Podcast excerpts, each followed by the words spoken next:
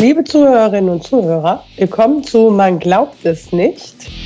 Heute ist der 11. März 2022 und hier ist der Podcast über Religion und andere Esoterik zu gesellschaftlichen, wissenschaftlichen und politischen Themen aus atheistischer und humanistischer Sicht.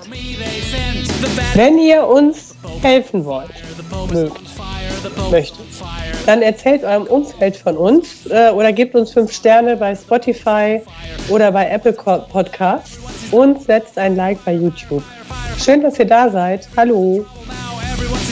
Hallo. Hey Leute. Die Frankfurter Allgemeine Zeitung hat am Mittwoch, den 5. Januar 2022 auf Seite N4, die heißt Forschung und Lehre, einen oh. Artikel veröffentlicht, der mir aufgefallen ist. Und zwar ähm, ist es eine, es geht um eine, um eine Studie, ähm, und zwar in, im Auftrag des Sozialwissenschaftlichen Instituts der Evangelischen Kirche in Deutschland, also EKD. Und die Studie durchgeführt hat die Soziologin Julia Steinkühler. Und worum geht es in der Studie?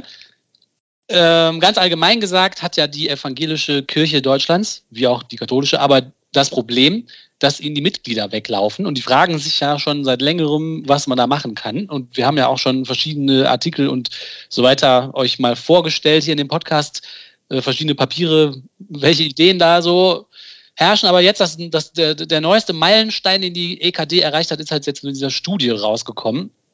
Und zwar, was untersuchen die jetzt hier speziell?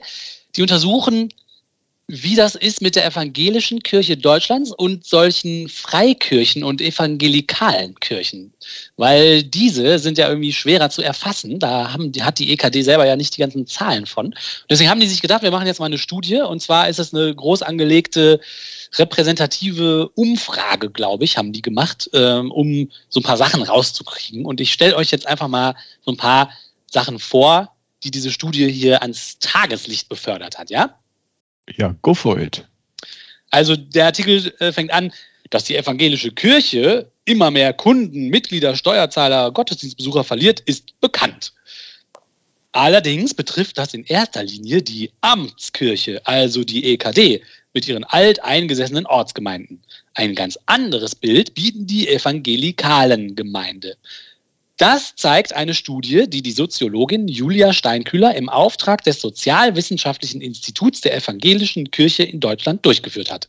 Es ist das erste Mal überhaupt, dass mittels einer repräsentativen Befragung die Gemeinden der Landeskirchen mit evangelikalen Gemeinden verglichen wurden.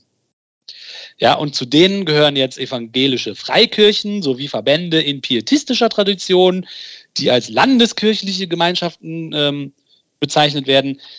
Und den Mittelpunkt, schreibt die FAZ, den Mittelpunkt evangelikalen Christentums bildet die, also die schreiben jetzt so ein bisschen, was, worum geht es bei den Evangelikalen, damit der Leser jetzt so, sich so ein Bild machen, was haben die da überhaupt untersucht. Und die FAZ schreibt, den Mittelpunkt evangelikalen Christentums bildet die Autorität der oft wörtlich verstandenen Bibel, begleitet von persönlichen Glaubenserfahrungen, verbindlichen religiösen Regeln und der gefühlten Verpflichtung, das Evangelium zu verbreiten. So, jetzt wissen wir also, Ach. was sie da genau untersucht haben. Und es geht weiter.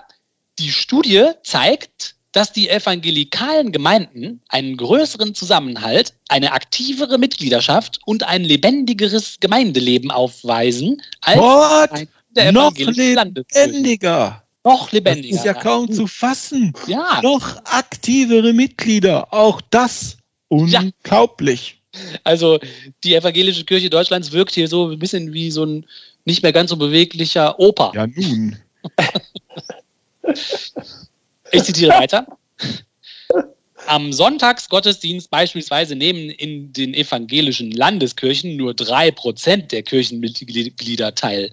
In den Freikirchen sind dies hingegen 40 Prozent. Ja, Sodom und Gomorra. Und in den landeskirchlichen Gemeinschaften, ne, also sind diese pietistischen Traditionen, in denen sind es sogar 57 Prozent. Ja, also.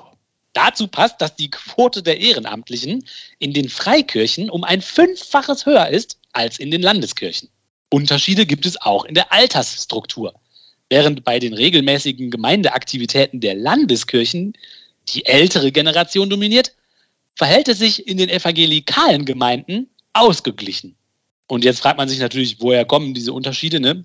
Da wird hier rausgefunden, Ja, fragt man sich das? Na gut. Ja, also die fragen sich das. Ja, die fragen sich wollen, das offensichtlich. Wie die damit umgehen sollen, Völlig die überrascht. glauben, ne? ja. Also die, Oh, ich finde, die gucken so ein bisschen bei der allernächsten Konkurrenz, ne? ob sie sich was abgucken können, glaube ich. Das ist so ein bisschen der Sinn. ja, ja, aber das ist auch überhaupt nicht, kannst du nicht vergleichen. Ja, du kannst alles vergleichen.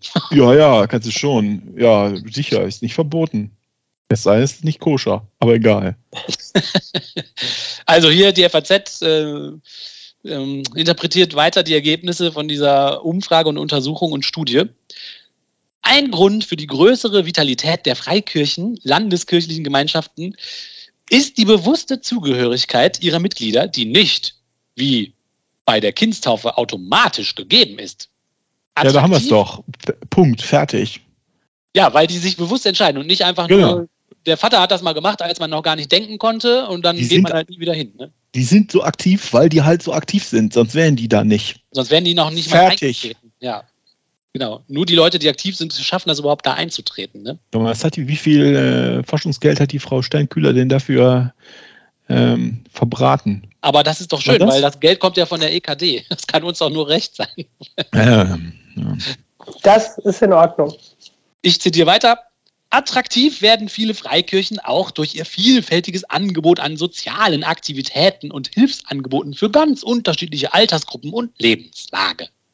Welche Rolle Spiritualität und gelebte Frömmigkeit für die Kirchenmitglieder spielen, wurde in der Studie nicht untersucht. Es spricht aber viel dafür, dass der Erfolg der evangelikalen Gemeinden auch darauf beruht, dass sie solchen Bedürfnissen viel stärker entsprechen als die Landeskirchen. Ja, die sind ja auch radikaler in ihren Ansichten. Ja, die sind auch radikaler, ne? Ja, Genau. klar. Ich meine, das schreiben die ja hier in der Einführung so ein bisschen, die benutzen nicht das Wort radikal, ne? aber sie schreiben ja hier, selbst die FAZ schreibt, das Wört, die Autorität der wörtlich verstandenen Bibel gepaart mit der Verpflichtung, das Evangelium zu verbreiten. Also das geht schon auf jeden Fall in diese Richtung.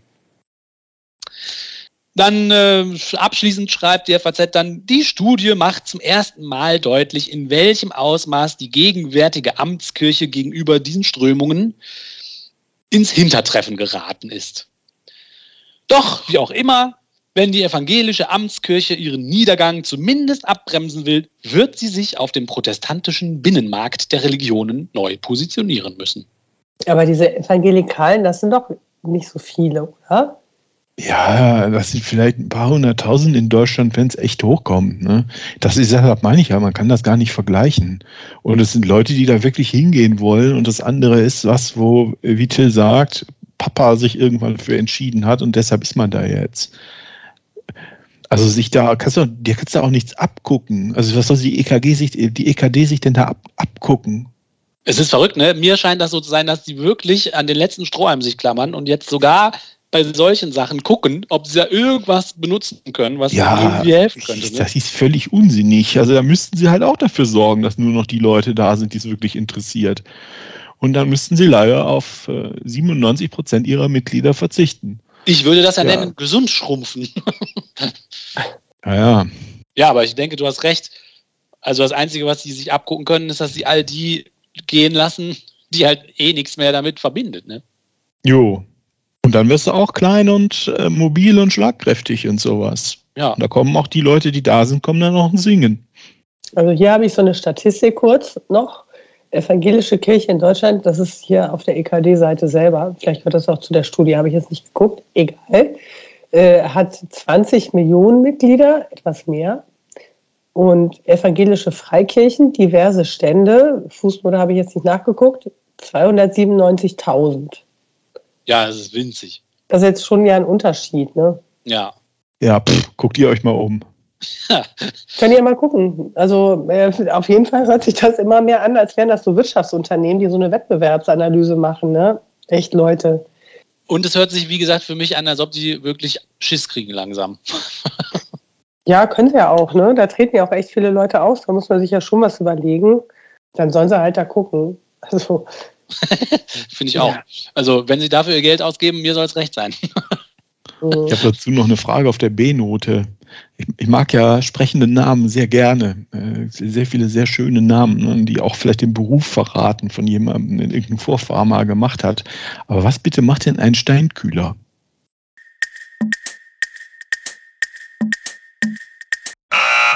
Also Kühler, das ist bestimmt ein Köhler. Und Köhler sind doch die, die aus dem Holz im Wald äh, Kohle ah, gekühlt haben. Ja? Also die haben doch so Haufen gebaut. Steinköhler. Ja, okay. und der Köhler ist doch dieses Ding, wo die das Holz auftürmen und dann Steine drauflegen, damit die Sauerstoffzufuhr nur ganz langsam geht, damit das Holz dann zu Kohle wird, oder? Und das hier sind Experten für gewesen, für Leute, die keine, also sie haben nicht etwa Steine gekühlt, vielen Dank, im Sommer zum Beispiel, wenn sie schwitzen, sondern sie haben so Köhlerhaufen gemacht und anstatt die mit Gras zu beschweren, haben sie sie mit Stein beschwert und das fand man so außergewöhnlich, dass man sie so derart gerufen hat, ja. Würde ich jetzt einfach mal frei fantasieren. Das finde ich auch so logisch. Ich hätte eher auch auf das Kühlen mit einem kühlen Stein getippt, aber Tills Erklärung ist viel schöner und überzeugender. Dann ist sie hiermit als wahr erkannt worden von. Genau, wir können ja eine Religion gründen, die Steinköhler-Kühler. Die Steinkühler-Religion. Aber dann meine, die Wahrheit könnte sich das auch vorstellen, Stein. dass es eine Zeit gab, da waren Eiswürfel noch nicht erfunden. Ja, das gab bestimmt so eine Zeit. In der Steinzeit zum Beispiel. also, wow, was alles in so einem Artikel drin steckt. Und Danke, da gab es viele Steine, ne? Also in der Steinzeit hieß ja auch so, da gab es ja, bestimmt ja. viele Steine. Kühle, heiße, warme. als die äh, Steinzeit war, war die Eiszeit schon vorbei und deshalb gab es kein Eis mehr. Das musste man sich was Neues überlegen. Ich halte, finde, das ist, Till, das ist genauso plausibel. Na gut, okay, okay. Dann, also, müssen, dann genau. muss unser Publikum entscheiden. Ihr könnt uns ja mal schreiben in den Kommentaren oh, in der Unter-Dingster-Bumster-Bar, äh, was ihr meint. Oh, du sollst sowas nicht immer sagen. Wie Doch, macht das? Der Rückkanal muss bedient so, werden. Ja, werden. Es gibt ja auch diese Steine, die man in den Whisky reintun kann, damit er nicht verwässert. Die sind auch. Ey, hast du sowas cool. mal gefunden? Sowas habe ich mal gesucht und nicht gefunden. Sowas habe ich hier in meinem äh, Tiefkühlfach. Das habe ich noch nie gesehen. Äh, wird Zeit, dass wir uns mal wieder treffen. Auch im richtigen Leben. Draußen in der Carbonwelt. Mit Whisky. Und, und Stein und Kühlstein. Kühlenstein, Kühlstein. Ah, dann bin ich der Steinkühler. Toll.